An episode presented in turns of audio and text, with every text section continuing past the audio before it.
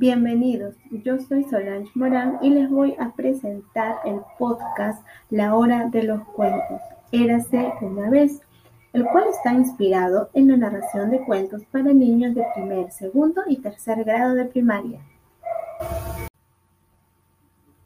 Muchas gracias por su atención. Espero que haya sido de su agrado la leyenda.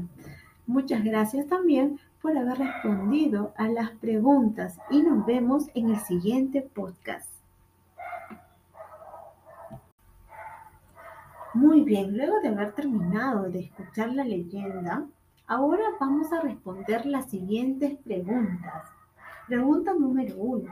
¿Cuántos colores aparecen en la leyenda? Pregunta número dos.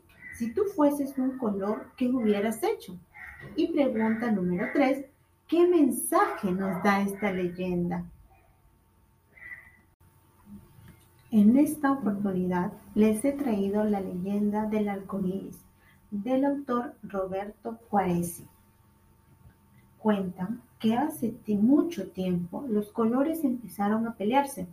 Cada uno proclamaba que él era el más importante, el más útil, el favorito. El verde dijo, sin duda yo soy el más importante. Soy el signo de la vida y la esperanza. Me han cogido para la hierba, los árboles, las hojas. Sin mí todos los animales morirían. Mira alrededor y veréis que estoy en la mayoría de las cosas. El azul interrumpió. Tú solo piensas en la tierra, pero considera el cielo y el mar. El agua es la base de la vida y son las nubes las que las absorben del mar azul el cielo da espacio y paz y serenidad. Sin mí, paz, no serías más que aficionados. El amarillo soltó una risita. Ja, ja, ja. Vosotros sois tan serios. Yo traigo el mundo risas, alegría y calor. El sol es amarillo, la luna es amarilla, las estrellas son amarillas, cada vez que miráis a un girasol, el mundo entero comienza a sonreír. Sin mí no habría alegría. A continuación tomó la palabra el naranja. Yo soy el color de la salud y de la fuerza. Puede ser poco frecuente, pero soy precioso para las necesidades internas de la vida humana. Yo transporto las vitaminas más importantes. Piensa en las zanahorias, las calabazas, las naranjas, los mangos y papaya. No estoy todo el tiempo dando vueltas, pero cuando coloreo el cielo en el amanecer o en el crepúsculo, mi belleza es tan impresionante que nadie piensa en ustedes. El rojo no podía contenerse más tiempo y saltó. Yo soy el color del valor y del peligro.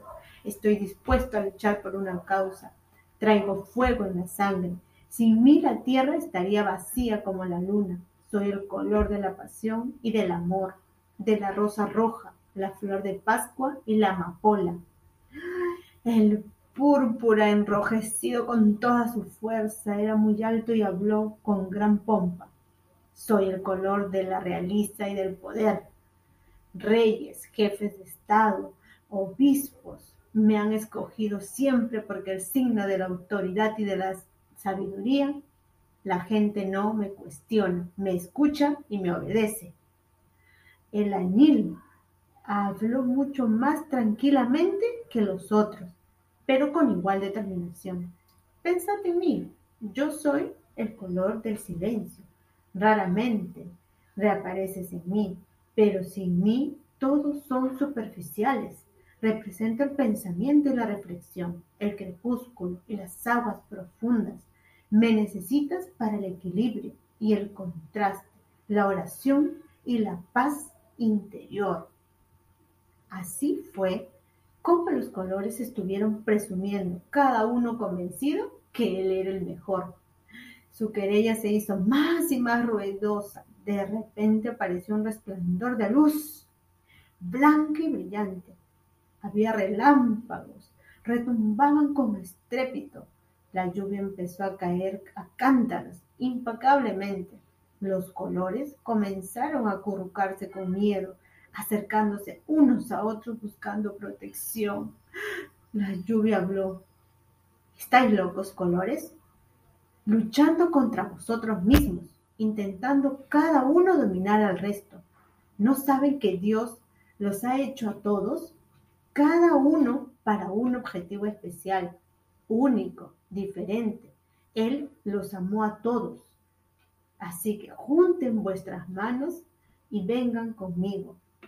Dios quiere extendernos a través del mundo en un gran arco de color, como recuerdo de que nos ama a todos, de que pueden vivir juntos en paz, como promesa de que está con nosotros, como señal de esperanza para el mañana. Y si así fue como Dios usó la lluvia para lavar el mundo y puso el arco iris en el cielo para que cuando lo veas recuerdes de que tenemos en cuenta unos a otros. Fin.